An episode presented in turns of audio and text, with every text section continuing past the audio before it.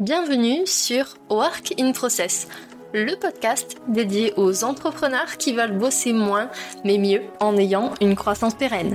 Alors, si vous voulez allier croissance et sérénité, performance et flexibilité, abonnez-vous.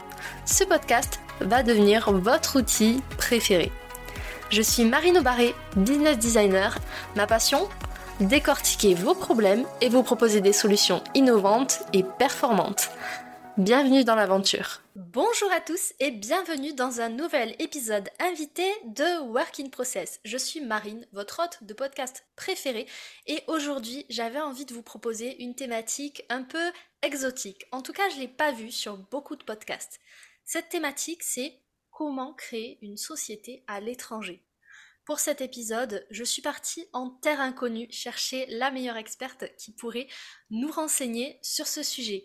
Et comme d'un pays à l'autre, les règles varient, on va commencer avec les Émirats arabes unis. Pour ça, j'ai l'immense plaisir d'accueillir sur le fauteuil des invités de Work Process Ganui Park. Elle est juriste spécialisée en création de sociétés aux Émirats arabes unis. C'est la cofondatrice de l'agence d'accompagnement Créer une société à Dubaï, qui est là pour aider les entrepreneurs et leurs familles à s'installer professionnellement et aussi personnellement aux Émirats arabes unis. Son but Valoriser et promouvoir le potentiel entrepreneurial en veillant à ce que chaque entreprise établie aux Émirats arabes unis ait des fondations solides pour croître. Vous voyez, on a déjà plein de points de commun. Le Parisien l'a même nommée la grande sœur des expatriés à Dubaï. Je compte sur vous pour lui faire un accueil chaleureux. Salut Ganui, comment vas-tu? Bonjour Marine, j'espère que tu vas bien. Merci beaucoup pour l'invitation puis pour euh, la description élogieuse. J'espère que je serai à la hauteur de tes, de tes invités, de tes, de auditeurs, et puis de, ton podcast. Eh bien, écoute, j'en doute pas, je suis ravie de te recevoir. Tu es la première juriste qui arrive sur le fauteuil des invités, donc ça, ça nous fait un petit peu peur quand même, les juristes, mais je suis sûre qu'avec toi, on va passer un très bon moment. Alors, la première question que j'ai pour toi, Ganui, c'est pourquoi Dubaï en particulier? Alors, pourquoi Dubaï? Bah, Il y a plein de, raisons. Je pense que les raisons sont propres à, chacun et à chacune. Euh, moi, pour la petite histoire, je vais parler un petit peu côté personnel parce que chacun a ses raisons en, soi. Euh, j'ai de la famille un petit peu partout dans le monde. Moi, je suis née en Corée du Sud. J'ai vécu également en France. J'ai vécu au Luxembourg. J'ai fait mes études à Paris. Donc, je suis déjà quelqu'un un petit peu qui bouge un petit peu dans le monde. Euh, et euh, j'ai de la famille et à New York et aux, États-Unis. J'ai de la famille, bon, New York, États-Unis, Angleterre, euh, en Corée du Sud, en Nouvelle-Zélande. Donc, j'ai déjà cette, cet attrait, on va dire, pour le, pour le voyage. les Émirats arabes unis, du coup, pour moi, c'est plutôt une terre où tout le monde est chez soi et à la fois personne n'est chez soi. Et c'est ça qui m'a attirée, c'est que étant moitié française, moitié coréenne, euh, quand je suis en Corée, on me demande toujours d'où je viens. Quand je suis en France, on me demande aussi toujours quelles sont mes origines. Et euh, j'ai bien aimé, enfin moi quand j'ai découvert Dubaï, ce que j'ai bien aimé, c'était cet aspect-là où euh, finalement personne n'est chez soi. Donc, il y a, tout le monde est bienvenu ici aux Émirats arabes unis. Et puis, à la fois, du coup, tout le monde crée sa propre vie ici, euh, crée également sa façon de vivre. On partage des, des cultures différentes qui, qui sont, entre guillemets, qui vivent en harmonie, qui ont réussi à s'adapter ensemble. Et du coup, ça, ça correspondait bien à mon caractère.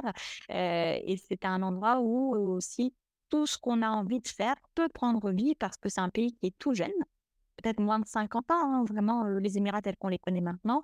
Et donc, il y a un peu tout à faire. Et donc, c'était c'était aussi ça qui m'a poussé à, venir et à rester aux Émirats. Donc, si je comprends bien, toi, ce que tu aimes, c'est le mélange culturel, l'enrichissement culturel, et puis peut-être aussi le goût du challenge. C'est ce que j'entends dans ce que tu dis. C'est il y a tout à construire. Ben justement, je veux amener ma pierre à l'édifice. Tout à fait. Tu as tout compris. Super. Moi, j'avais, je t'avoue, et je vous avoue à vous aussi, j'avais des idées préconçues sur les sociétés à l'étranger, et notamment à Dubaï. On a tous et toutes vu sur les réseaux sociaux, notamment, des photos de Dubaï où c'est très industrialisé avec plein de bâtiments, euh, des palmiers, des plages. C'est un peu le Las Vegas finalement euh, de notre côté euh, de la planète. Et donc j'avais beaucoup d'a priori. Et en fait, en discutant avec toi, j'ai compris que finalement, créer une société à l'étranger, notamment à Dubaï, ça pouvait être accessible à plus de monde qu'on peut l'imaginer à plus de types de business. Je veux bien que tu nous parles de ça, s'il te plaît. Bah, tu as tout à fait raison. C'est-à-dire que souvent, il peut y avoir, dans, dans tout pays dans le monde, il peut y avoir du positif et du négatif.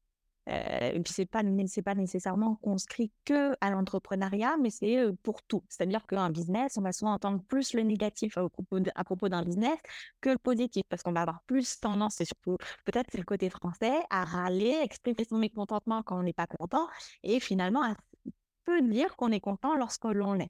Euh, donc c'est un petit peu ça aussi les Émirats arabes unis, c'est qu'on va beaucoup entendre dans les, sur les médias, etc., toute la partie peut-être négative des Émirats arabes unis, la partie également, euh, bah, c'est le pays euh, paradis fiscal, c'est le pays où on s'échappe pour éviter les impôts. Il n'y a pas que ça.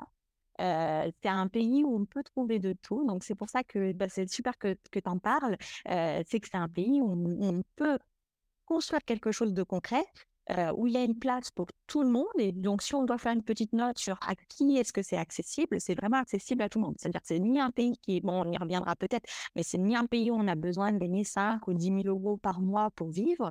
C'est pas un pays non plus où il y a que des évadés fiscaux euh, qui viennent avec leur, leur manette d'argent ici sur place pour, pour les dépenser dans des restaurants et, et, dans des objets de luxe. Donc, c'est un pays qui est quand même, qui a une espèce de simplicité euh, euh intrinsèque et qui est-ce qui peut venir s'installer ici? Ça va être les entrepreneurs, les futurs entrepreneurs aussi. Euh, ce sont plutôt des personnes qui ont des business qui peuvent être exportés. Euh, qu'est-ce que j'entends par là? Que lorsqu'on veut créer une société à l'étranger, pas que aux Émirats, lorsqu'on veut créer une société à l'étranger, d'un point de vue euh, juridique, pour qu'on puisse être en mesure de créer sa société dans le pays où on a envie de la créer, il faut qu'on ait un lien, ce qu'on appelle une substance en droit. Parce que si on n'a pas ce lien avec le pays en question, finalement, on n'a pas de raison économique de mettre son business dans le pays en question. Et donc, c'est là où on peut se faire taper sur les doigts parce qu'on n'avait pas de raison d'aller profiter des avantages fiscaux du pays parce qu'on aurait dû plutôt être peut-être situé en France. Donc, pour donner un exemple très, simple, ça va être le cas, par exemple, d'un chauffeur Uber. Il a ses clients en France, sa prestation se réalise en France, il a le véhicule en France et puis tous les trajets, le support, toute l'application est en France, il n'y a aucune raison pour un chauffeur Uber demain de venir s'installer dans un pays à l'étranger, ou en tout cas d'installer sa société. Là, dans ce cas de figure-là, euh, Dubaï, c'est pas le, c'est pas le bon pays. Les Émirats, c'est pas le bon pays pour lui. Quelqu'un qui, par contre, euh, serait, je sais pas, développeur informatique, il me semble que tu as pas mal de personnes qui sont dans la partie marketing, IT, etc., qui auraient peut-être soit quelques clients aux Émirats Arabes Unis, soit qui aimeraient s'installer aux Émirats Arabes Unis, soit même avec sa famille, soit qui va avoir besoin de prestataires ou qui va avoir des futurs employés aux Émirats Arabes Unis. Là, pour le coup, il peut avoir une légitimité à s'installer ici. Et donc, il va pouvoir, en toute tranquillité, dormir sur ses deux oreilles, profiter et du cadre de vie et des avantages fiscaux que, que confère ce pays. Ouais. Et la dernière fois qu'on a discuté ensemble, tu m'as dit qu'il y avait des spécificités locales au niveau des, des gens qui sont à Dubaï. Je veux bien que tu nous fasses une petite parenthèse dessus. Tout à fait. Bah, tous les pays dans le monde, parce que du coup, comme je suis la première, j'ouvre le bal pour, pour, les, pour les pays suivants. Euh, tous les pays dans le monde ont des lois, des, des choses qui vont être différentes. Euh, je vais te prendre un exemple très simple parce que juste avant, j'avais un appel, parce que là aussi, c'est important, c'est qu'on ne peut pas tout savoir. Quand on va dans un nouveau pays, qu'on a un, nouveau, un pied dans un nouveau pays, ou qu'on songe à mettre le pied dans un nouveau pays, la première chose à faire, c'est de s'informer, de poser des questions et euh, bah, d'être renseigné par des personnes qui ont les informations. Et donc, les Émirats arabes unis, là où ça pourrait ne pas forcément paraître euh, inné pour tout le monde, c'est qu'on a une, un âge légal euh, pour entreprendre. On a un âge, euh, la majorité est à 21 ans. Là où en France, à partir de 18 ans, on peut créer une société, on peut commencer à travailler. Eh bien, aux Émirats arabes unis, il existe des, exceptions où on peut commencer à partir de l'âge de 18 ans, mais dans 99% des cas, il faut attendre 21 ans. L'ouverture d'un compte bancaire professionnel, il faut attendre 21 ans. La location d'un logement, il faut attendre 21 ans. Et donc, juste cet exemple-là, on peut voir qu'il euh, y a quand même des spécificités qui existent à chaque pays. Euh, mais ça, on va dire, entre guillemets, il y a des spécificités pour la personne qui souhaite venir aux Émirats arabes unis il y a aussi la, spécificités à prendre en compte pour les personnes qui souhaitent quitter la France pour un autre pays. Donc, il faut voir les deux côtés et étudier les deux euh, penchants de son projet. Euh, parce qu'un autre exemple qui, est récent, c'est que j'ai une personne qui m'a contacté qui était réfugiée politique en France, donc elle avait un statut de réfugié. Et elle me demandait si cette personne-là pouvait venir aux Émirats entreprendre. Et je lui ai dit oui, c'est possible. Mais attention du côté français, parce que lorsqu'il va vouloir récupérer son passeport, on va lui demander de quitter son statut de réfugié. Il va obtenir son visa résident aux Émirats arabes unis, puisque sa société peut lui conférer son visa résident. Mais le jour où il change d'avis, ou le jour où il ne souhaite plus, ou le jour où ça ne marche pas, admettons, euh, et qu'il souhaite repartir en France, rien ne garantit qu'il récupère son statut de réfugié. Donc, c'est des choses comme ça où autant il faut prendre en compte les spécificités du pays d'accueil et autant il faut prendre en compte aussi les spécificités du pays depuis lequel on réside. Ça va être le cas notamment des personnes qui sont réfugiés politiques, mais ça peut être également le cas de personnes qui euh, ont des pensions d'invalidité à vie. Euh, ça va être donc il y, a plein de choses à prendre en compte avant de faire le, grand saut euh, des deux côtés de son projet. Oui, en fait, c'est vraiment un projet qui se réfléchit pour le coup euh, relativement en avance, qui nécessite de prendre en compte votre situation dans son ensemble, donc l'aspect euh, professionnel bien évidemment, puisque c'est l'objet de l'épisode du podcast, mais l'aspect aussi personnel, si par exemple vous avez des enfants à scolariser, euh, si vous touchez, comme tu disais, des pensions d'invalidité ou des allocations d'adultes handicapés ou tout autre aide en fait, tout autre bénéfice que vous avez à l'heure actuelle en France, potentiellement, il faut étudier la situation que si vous changez de pays, vous pouvez perdre ces avantages-là, ce qui me semble être logique en fait. Finalement, c'est faire la balance entre des avantages, des inconvénients, des risques aussi. Et euh, là, tu, nous en as cité quelques-uns en termes euh, plus globaux par rapport à, mhm. Dubaï. On va se recentrer un petit peu sur, sur ce pays-là. Euh, est-ce que tu peux nous citer d'autres avantages, hormis on sait que c'est une sorte de paradis fiscal, en tout cas c'est l'image qu'on en a sur les réseaux sociaux. Est-ce que, est que tu vois d'autres avantages? Pourquoi on aurait intérêt à venir à Dubaï, hormis pour les paysages fabuleux? Alors, yep. Bah, les paysages, c'est déjà une, raison. Peut-être que je vais revenir juste un tout petit mot là-dessus parce que souvent on ne se rend pas compte. C'est qu'on a effectivement le désert, ça c'est ce que tout le monde connaît. Mais on a aussi tout ce qui est mer, océan, donc la plongée sous-marine, ça c'est mon petit, euh, c'est mon petit plaisir à moi. Euh, on a de la montagne, il y a de la... Donc, il ne fait pas forcément chaud, puisqu'on a aussi une montagne à Ras où il peut faire jusqu'à 12 degrés. Donc, 12 degrés, c'est plutôt froid pour les Émirats. Euh, mais il peut faire 12 degrés au sommet. On a des lacs sur lesquels on peut faire du kayak. Donc, il y a un, une variété de paysages qui est quand même important. Donc, ça, c'était la partie paysage. Le cadre de vie, ça, fait aussi partie de l'avantage qui est là ici, parce que c'est ce que je retrouve beaucoup déjà chez, mes clients de moi, les entrepreneurs que j'accompagne. Il y en a quand même beaucoup qui viennent pour le cadre de vie, pour la tolérance, pour l'aspect religieux aussi, parce que c'est un pays qui est bah, multiculturel, ça on l'avait dit. Euh, sur 10 habitants à Dubaï, donc sur la ville de Dubaï, sur 10 habitants, il y a 9 expatriés. Donc on prend 10 personnes à Dubaï, il y a 9 personnes qui viennent d'un pays extérieur. Donc c'était là où je disais, personne n'est chez soi, tout le monde est chez soi, puisqu'en fait, c'est un pays qui est construit autour de cette multiculturalité. Euh, et donc, le cadre de vie, il, s'en ressent, la tolérance, on, on, ressent aussi. Et pour te dire, c'est le seul pays dans le monde où tu vas trouver à côté et une synagogue, et une mosquée, et une église, mais vraiment à côté.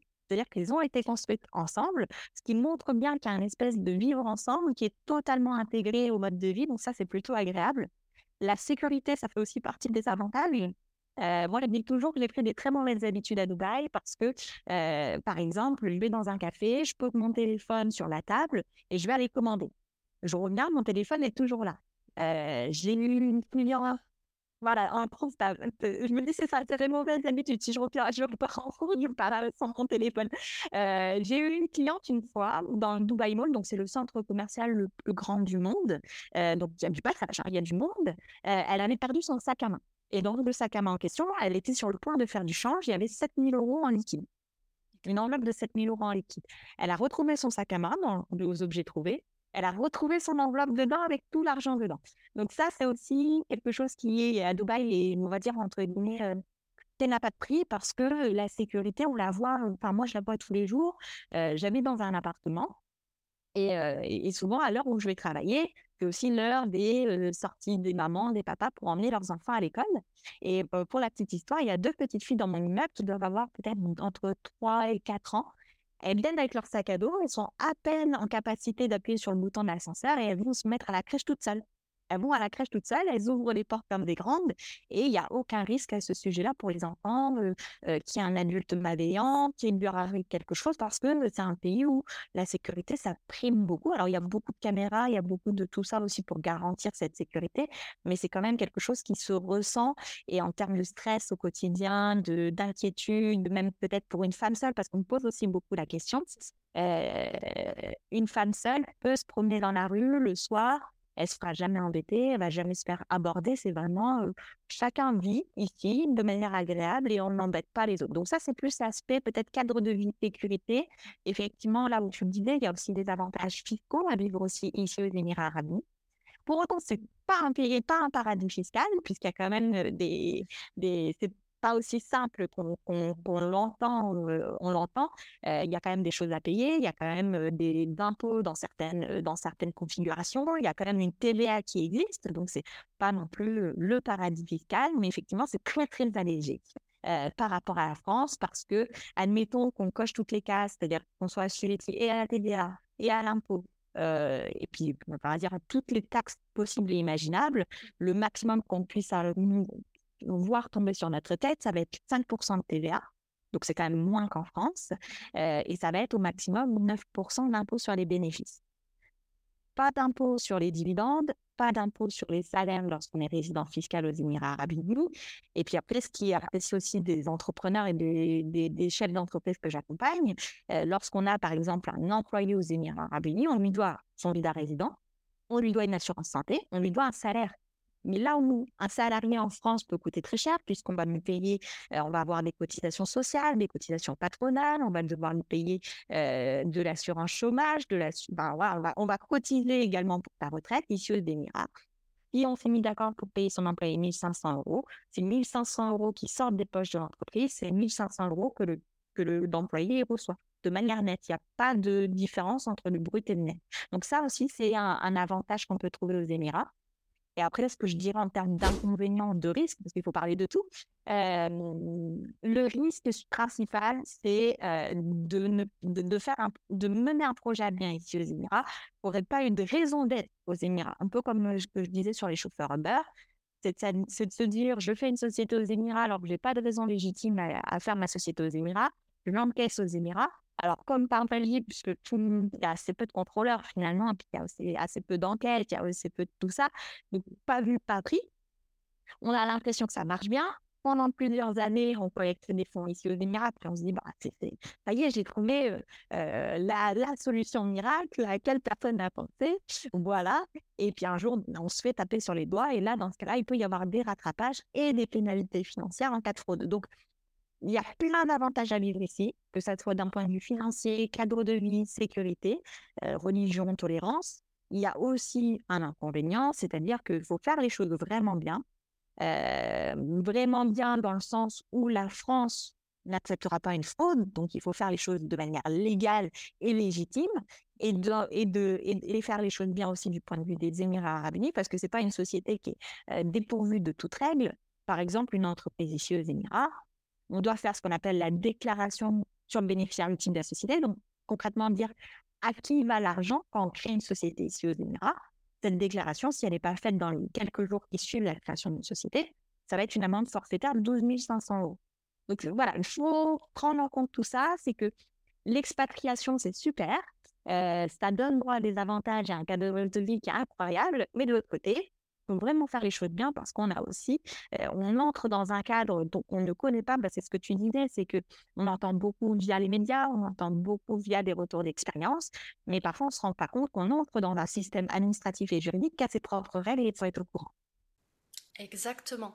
Et tu parlais d'administration, de juridiction. Il y a tout l'aspect aussi qu'on a nous en France, le chômage, la retraite, euh, les allocations de la CAF et, tout, ce type de prestations finalement que en fonction du pays que vous choisissez comme destination, vous n'aurez pas les, mêmes bénéfices.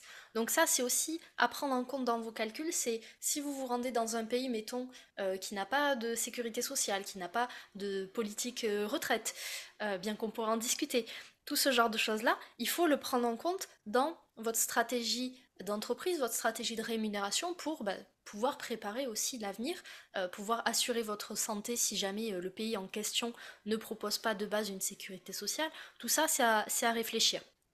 Bien sûr. Si on revient, on remet le focus sur la partie création d'entreprise, euh, comment ça se passe? Quelles sont, quelles sont les grosses différences que, que toi tu peux nous mettre en évidence par rapport à une création d'une entreprise en France, par exemple? Alors, j'aurais tendance à dire que la première chose, bah, ça paraît évident, hein, mais la première chose, c'est d'anticiper. Parce que tu avais raison, là où tu as raison, c'est qu'on est dans un pays où finalement il n'y a pas ou peu d'impôts. Pas ou peu d'impôts, ça veut dire peu d'avantages sociaux. Donc, on a quand même, quand même une, espèce d'assurance chômage, mais c'est restreint à trois mois. on a quand même une espèce d'assurance aussi d'indemnité de départ qui fait office pour la plupart des gens de retraite. C'est-à-dire que plus on a travaillé dans une entreprise, plus on collecte des mois d'indemnité qui nous seront versés à la fin du contrat. mais tout ça, c'est quand même c'est pas assuré par la collectivité, c'est assuré par son propre travail. On travaille dans une entreprise, on collecte des indemnités de départ. On, a l'assurance chômage, c'est à la charge de l'employé uniquement et c'est trois mois seulement. Donc, on n'est pas dans un, il y a toujours une question d'anticipation. Au-delà de cet aspect-là où, tu avais, avais raison de souligner, il y a aussi l'aspect, on ne vient pas nécessairement tout seul aux Émirats. On peut venir avec ses, enfants, avec sa femme, son mari. Euh, on peut venir aussi avec des animaux moi, j'ai des clients qui viennent avec des animaux. Et donc, la première chose à faire, c'est d'anticiper, parce que ne vient pas du jour au lendemain, on ne prend pas ses valises et on arrive dans un nouveau pays. Il y a quand même des choses à faire. Donc, comment on fait pour anticiper? La meilleure chose à faire, c'est de s'informer on anticipe, on, passe par une phase d'information. Alors à ce sujet-là, je précise, euh, nous on donne des consultations gratuites et sans engagement pour les personnes qui souhaitent venir aux Émirats parce qu'on sait que toutes les connaissances ne sont pas innées et c'est l'occasion d'aborder tous ces sujets-là. Mais quand je dis qu'il faut s'informer, c'est s'informer vraiment et anticiper, c'est vraiment s'informer et anticiper. Euh, vraiment en âme, c'est-à-dire que le parcours classique d'une famille. Admettons, la famille veut venir en septembre 2024 septembre 2024, en général, les gens qui veulent venir à cette, partie de à cette époque-là de l'année vont les contacter dès octobre 2023. C'est beaucoup de temps en avant. Et octobre 2023, c'est ça. Et eh ben, on va commencer à faire le bilan. Pourquoi? Parce que les écoles aux Émirats arabes unis, les écoles sont souvent très privées, il y a des listes d'attente. Et donc, il va falloir commencer à inscrire ses enfants peut-être entre décembre et mars-avril de l'année qui précède la rentrée pour éviter d'être au maximum sur la liste d'attente et d'être sûr parce que venir ici aux Émirats, on peut venir à, n'importe quel moment, même en famille, mais venir avec la boule au ventre ou le stress de dire est-ce que mes enfants ont leur place à l'école jusqu'au jour de la rentrée? C'est pas la même chose que de savoir depuis janvier que la famille, elle était, elle avait sa place à l'école, que le, grand allait aller à tel endroit, que le petit allait aller là, qu'on va pouvoir le préparer à sa nouvelle rentrée, donc à sa nouvelle vie. Donc, déjà anticiper, s'informer fini inscription décembre à mars-avril, ça veut dire qu'il faut avoir commencé quelque chose à ce moment-là, commencer une création de société. Parce que pour pouvoir inscrire ses enfants à l'école, il faut prouver à l'école qu'on a commencé des démarches d'expatriation. Parce que l'école, elle ne va pas bloquer une place pour une famille dont elle n'est pas sûre qu'ils vont pouvoir faire la rentrée à, au moment de septembre. Euh, donc, c'est tous ces aspects-là, là, juste en voyant les familles, déjà, on il y a beaucoup de choses à, faire. Euh, si je dois donner un autre exemple, par exemple, j'avais une dame qui voulait venir avec un chien. Il fait partie de la liste des animaux non autorisés, parce que parmi les animaux, il y a les chiens considérés dangereux ne sont pas nécessairement autorisés à venir aux Émirats arabes unis, alors qu'ils sont totalement autorisés en France. C'est là où aussi on a des différences de cadre. Et bien pareil, on a, on a bien anticipé on a fait faire un certificat de, dressage de l'animal, donc ça met un peu de temps. On a fait faire une déclaration sur l'honneur, comme quoi la personne euh, n'allait pas le céder, n'allait pas le vendre, n'allait pas euh, non plus le donner, n'allait pas voilà, le faire reproduire. Il a fallu donner un certificat de stérilisation, il a fallu obtenir une autorisation de Dubai Municipality avec tous ces documents, traduits, tamponnés euh, en arabe légal, et les montrer à Dubai Municipality pour qu'ils nous donnent un laissez-passer pour l'animal. Donc pareil, si on veut partir avec, parce que souvent les animaux, ça fait aussi partie de la famille, si on veut partir avec tout le monde au bon moment, euh, on, s'informe et on anticipe. Donc déjà, ça, c'est la première chose. On anticipe, on s'informe. Et il faut aussi savoir à qui on fait confiance parce que euh, la plupart, parce que je je vais venir les étapes de création de société, il y a une partie de ces étapes qu'on peut faire depuis l'étranger. qui veut dire qu'on va envoyer des documents personnels, des copies de passeport, des photos d'identité, des informations. On va envoyer également des fonds parce qu'il faut pouvoir créer la société, il faut, il faut aussi un peu de fonds. Euh, on va les envoyer à quelqu'un qu'on aura peut-être eu qu'une fois au téléphone, ou peut-être deux fois, trois fois, ou sur un Zoom, sur un Google Meet. Euh, et donc, il faut être sûr de à qui est-ce qu'on peut faire confiance. Euh, peut-être une petite note comme ça, c'est important, c'est que le, la, la, création de société aux Émirats Arabes n'est pas réglementée. Demain, quelqu'un qui, admettons, est boulanger, peut se dire, bah, tiens, moi, je suis spécialiste en création de société. Donc ça, c'est une partie qui est importante aussi à prendre en compte. C'est faire attention à qui on fait confiance, faire attention aussi à son background, parce que là où, par exemple, l'agent immobilier aux Émirats, c'est régulé, c'est contrôlé, création de société, pas du tout, et donc on peut se retrouver dans des, euh, euh, dans des euh, galères monstres, entre guillemets, si on peut dire ça comme ça. Donc, donc ça, c'est la première chose. Anticiper, s'informer, savoir à qui on part. Deuxième chose, c'est les étapes de création d'une société dans les grandes étapes, et à peu près, hein, euh, quand on crée une société, ce qu'on fait concrètement, c'est qu'on achète une licence, qui est l'autorisation administrative d'exercer sur une durée d'une année. Ensuite, on fait tout ce qui est enregistrement administratif, j'en parlais juste avant, dont l'enregistrement des bénéficiaires ultimes de la société. Et ensuite, on va faire la partie visa résident. Sur déjà les deux premières étapes, on peut les faire depuis l'étranger. Donc, on peut anticiper. Plutôt que de venir ici avec les valides et d'attendre peut-être 5, 5, à 10 jours que les choses se fassent sans pouvoir rien faire, etc., autant le faire depuis l'étranger quand on est en train de faire ses valises. Quelqu'un prend soin de tous ces documents-là depuis de, quand vous êtes en France depuis les Émirats et quand vous venez, c'est déjà prêt. Deuxième, donc troisième partie, la partie visa résident. La partie visa résident peut ou pas se faire depuis l'étranger, ça dépend de chaque situation. Mais ensuite, on a la partie visa résident une visite médicale à réaliser. Donc ça, pareil, ça fait partie d'anticiper. C'est-à-dire que dans les tests médicaux que qu'on passe, tous les, tous les résidents passent avant de devenir résidents ici aux Émirats, il y a VIH, hépatite C, tuberculose et lèpre. Si on est atteint d'une de ces quatre maladies-là, le visa résident, il est automatiquement euh, rejeté et on perd ses sous. L'administration ne, ne rembourse pas. Donc ça aussi, ça fait partie de s'informer et anticiper. Une fois qu'on a les résultats de visite médicale, prise d'empreinte, validation du visa résident, carte d'identité des Émirats, ouverture des comptes bancaires et sponsoring de la famille. D'où l'idée de quand même avoir sa chronologie pour savoir combien de temps on reste à l'hôtel ou en hôtel appartement ou en Airbnb, à quel moment les enfants ont leur situation qui est réglée ici aux Émirats avec une carte d'identité. Donc c'est tous ces éléments-là qui vont être assez important. Donc, il y a, on va dire, quelques grandes étapes. Euh, après, moi, j'ai l'habitude de, on va dire, quand j'ai quelqu'un qui me demande au sujet de sa société, après, on affine la chronologie en fonction de chaque personne et chaque situation est différente. Mais disons, ça, c'est les grandes étapes. Et une fois qu'on a fait ça, on n'a pas tout à fait fini. Hein. Euh, il faut informer le centre des enfants de son changement de résidence fiscale, parce qu'il ne le vit pas comme par magie. Il faut vraiment faire la démarche. Et puis, dernière peut-être chose qui aurait pu venir un petit peu en amont aussi, c'est la partie budgétisation. Parce que comme tu le disais très justement, pas d'impôts, ça veut dire pas de financement par les collectivités. Donc, les écoles sont payantes, par exemple. Et donc, quand une famille, peut-être d'un ou deux enfants, on sait que ce qu'on paye, tout ce qu'on paye en impôts en France, peut-être que ça finance largement l'école.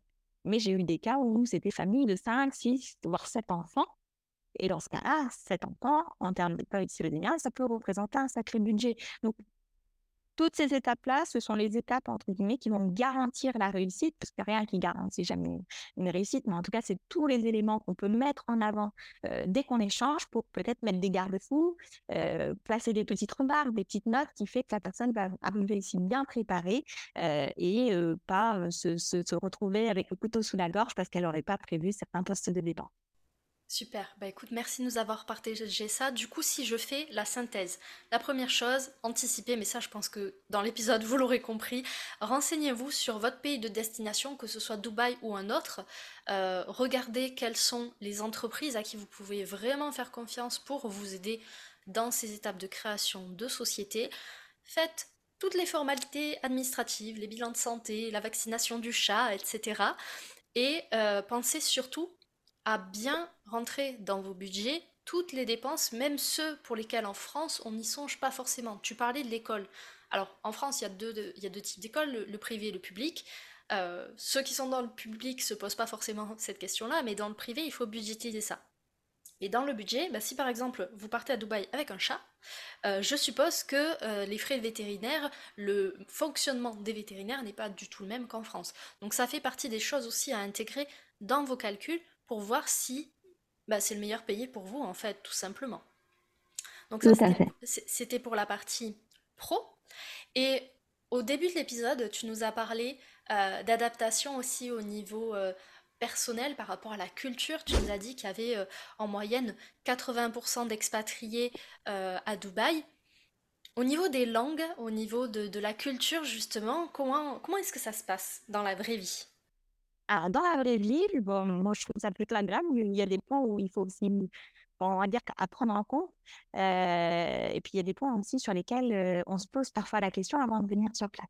Les langues, justement, c'est une des grandes questions parce que les Français ne sont pas, enfin, nous, Français, on n'est pas forcément réputés comme les meilleurs dans les langues étrangères. On parle très bien le français, peut-être un petit peu moins le, reste. la langue ici aux Émirats, contrairement à ce qu'on pourrait penser, hein, Émirats arabes unis, c'est pas l'arabe. L'arabe, c'est effectivement la langue officielle, c'est la langue, on va dire, du gouvernement, des administrations, mais tout le monde ici échange en anglais. Donc, la langue qu'il faut parler absolument, c'est pas l'arabe, l'arabe, c'est l'anglais. Donc, la langue d'échange, la langue de commerce, la langue de business, d'entrepreneuriat, euh, c'est l'anglais.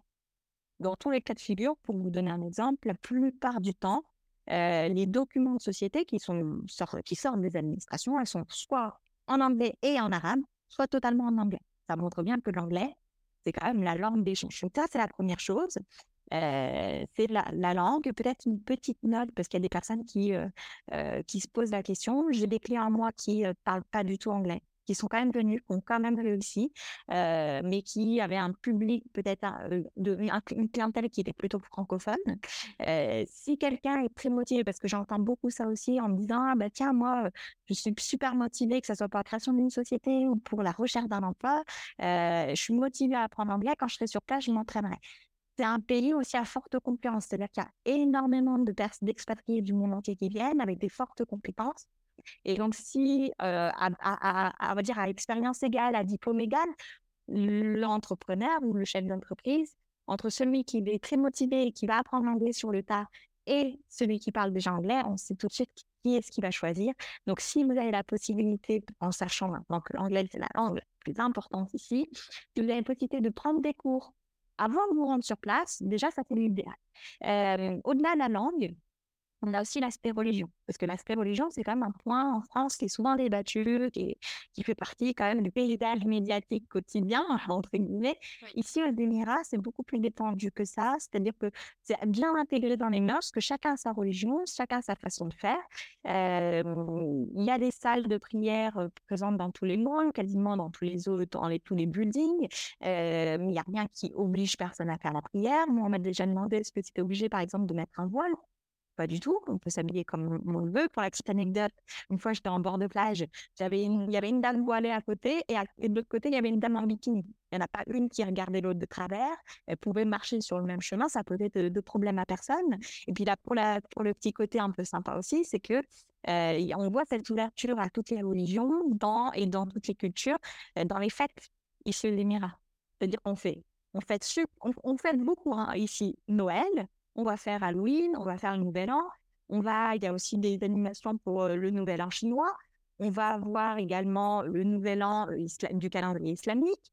Euh, on va avoir l'Aïd, on va avoir la fête des Lumières d'Iwali indien. Donc, on fait toutes les fêtes.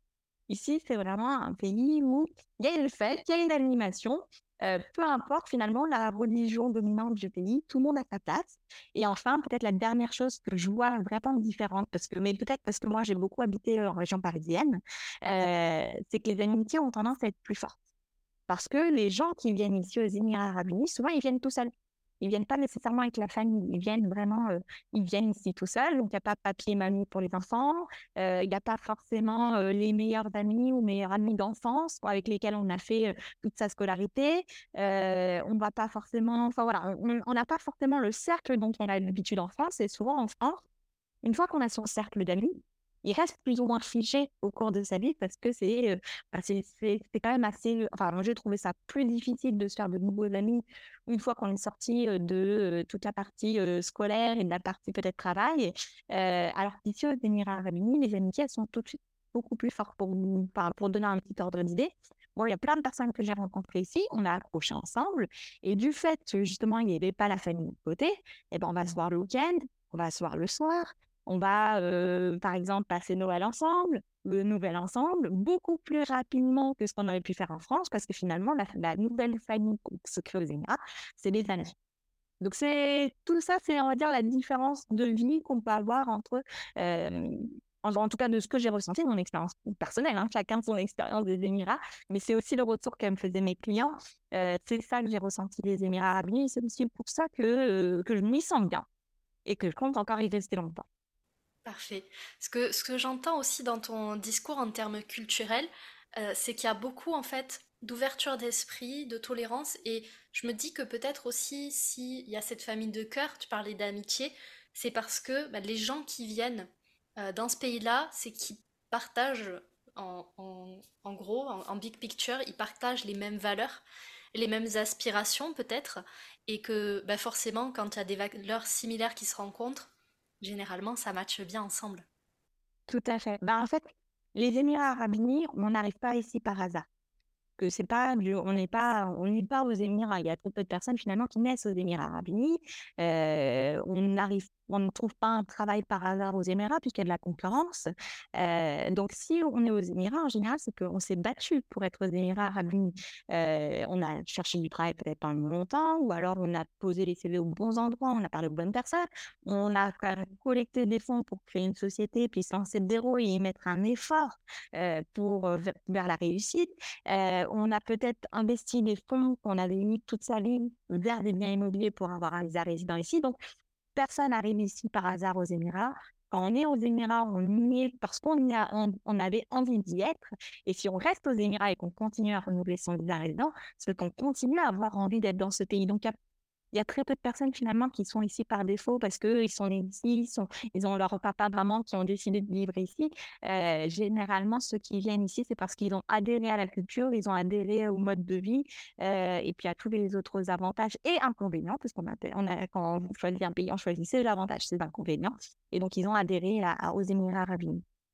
C'est un mode de pensée que je vois beaucoup chez euh, des expatriés. Moi, j'ai des copains freelance qui, pour le coup, vivent un petit peu partout dans le monde aussi. Et en fait, ils me disent que, un petit peu comme en amitié, où tu choisis ta famille de cœur, ben finalement, tu choisis ton pays de cœur. Et si tu en fais le choix, c'est que normalement, en tout cas, tu es pleinement conscient de ce qu'il peut représenter en positif comme en moins positif parfois, et que tu l'acceptes comme il est. Donc, je trouve que, effectivement, encore une fois, on est dans l'anticipation, mais Demandez-vous si les valeurs qui sont portées par le pays que vous aurez choisi correspondent aux vôtres profondément, parce que c'est ça qui vous dira si vous pouvez bien vous inclure ou pas du tout. Mmh, tout à fait. Et euh, je vais finir cet épisode avec euh, une petite question euh, touchy.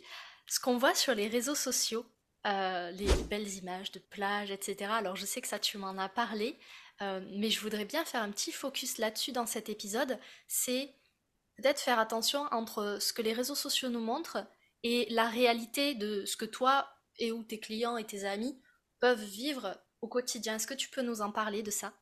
Bien sûr. Alors, pour la petite, euh, peut-être la petite histoire, on, voit tous, on sait tous ce qu'on voit sur les réseaux sociaux. Euh, non, peut-être plus en termes de conseils. Euh, j'ai parfois des personnes qui veulent venir ici aux Émirats, ils se renseignent, ils s'informent, ils anticipent, c'est génial. Ça, c'est vraiment tout ce que je conseille tout le temps. Mais il y a des personnes aussi qui, qui anticipent et qui anticipent en voulant venir aux Émirats arabes unis sans jamais avoir mis un pied ici sur place. Donc, peut-être juste, peut-être petite conseil qu'on pourrait rajouter, quand vous envisagez un pays, ce n'est pas une dépense inutile que de venir en vacances. se rendre compte de la vie par soi-même, de louer un véhicule, de faire le tour des quartiers. Donc ça, c'est la première chose. Deuxième petite chose vis-à-vis des clichés, on a souvent tendance à dire que les Émirats, c'est très cher.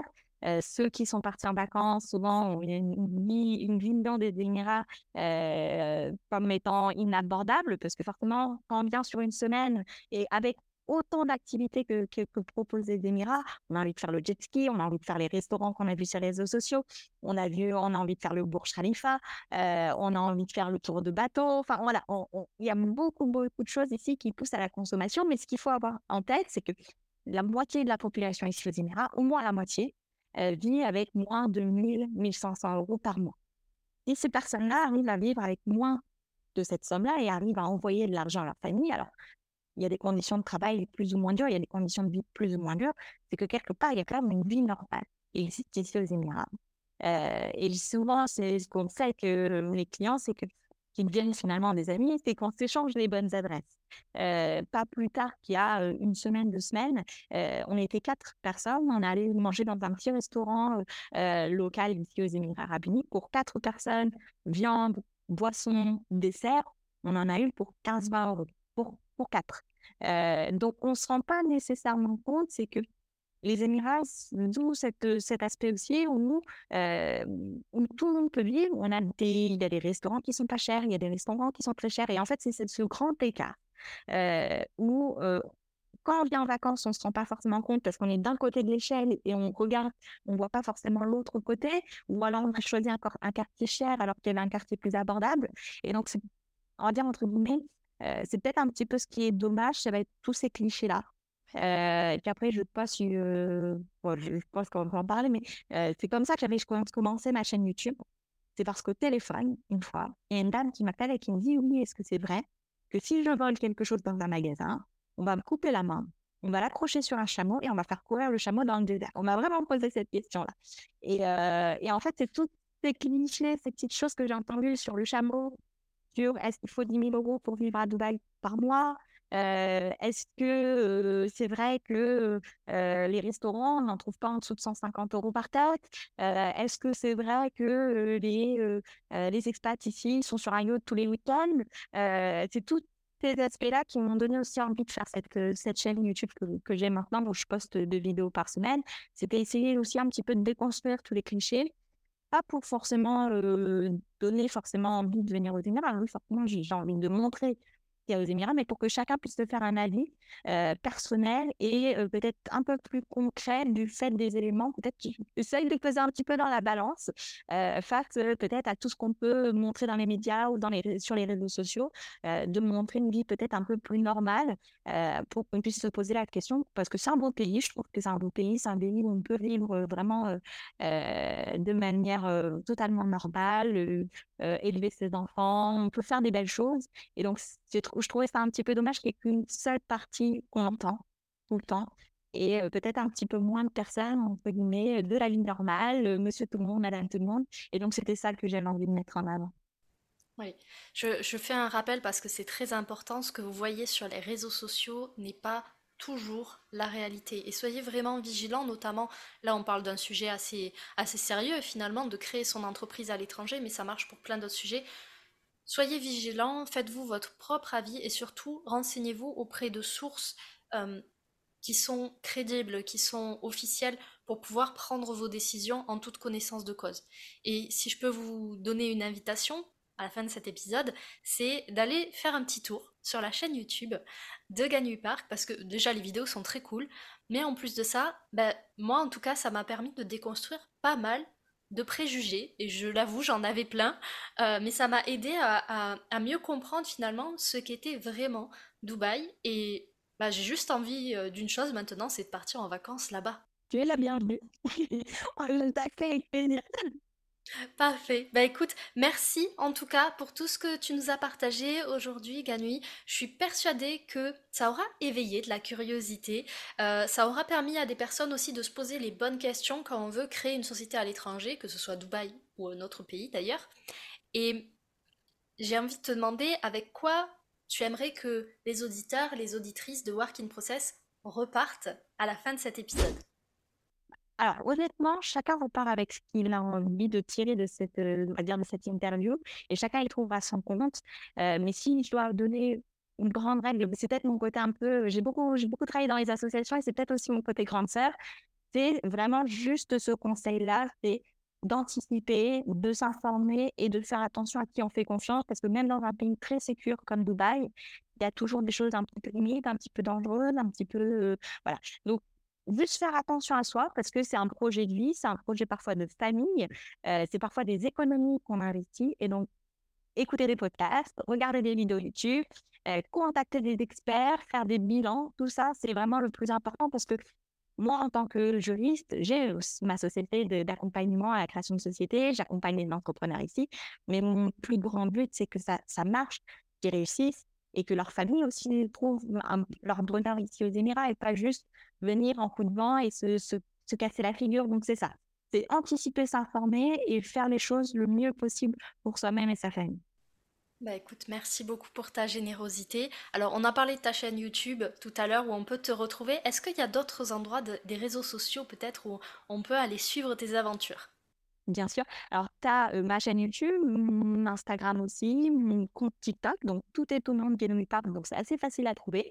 et pour les personnes qui aimeraient voir un petit peu aussi le quotidien euh, d'une société aux Émirats, parce qu'on est une, petite équipe hein, quand même.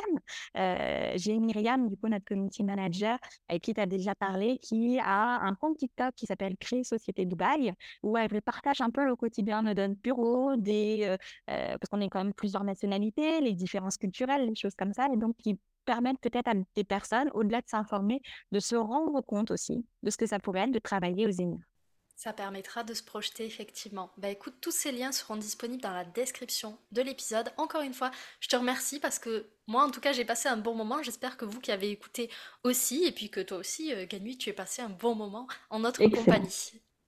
bah, je te remercie beaucoup et puis l'invitation pour Dubaï tient, euh, tient toujours. C'est parfait. Tout le monde est témoin. Un, un, jour, je partirai en vacances à Dubaï et on fera un resto avec Ganu. Voilà, cet épisode est maintenant terminé. Merci pour votre écoute. Je vous souhaite à tous une belle journée, soirée et à très bientôt dans le podcast. Bye Cet épisode t'a plu? Tu peux le partager en me taguant ou lui laisser 5 étoiles sur Apple Podcast.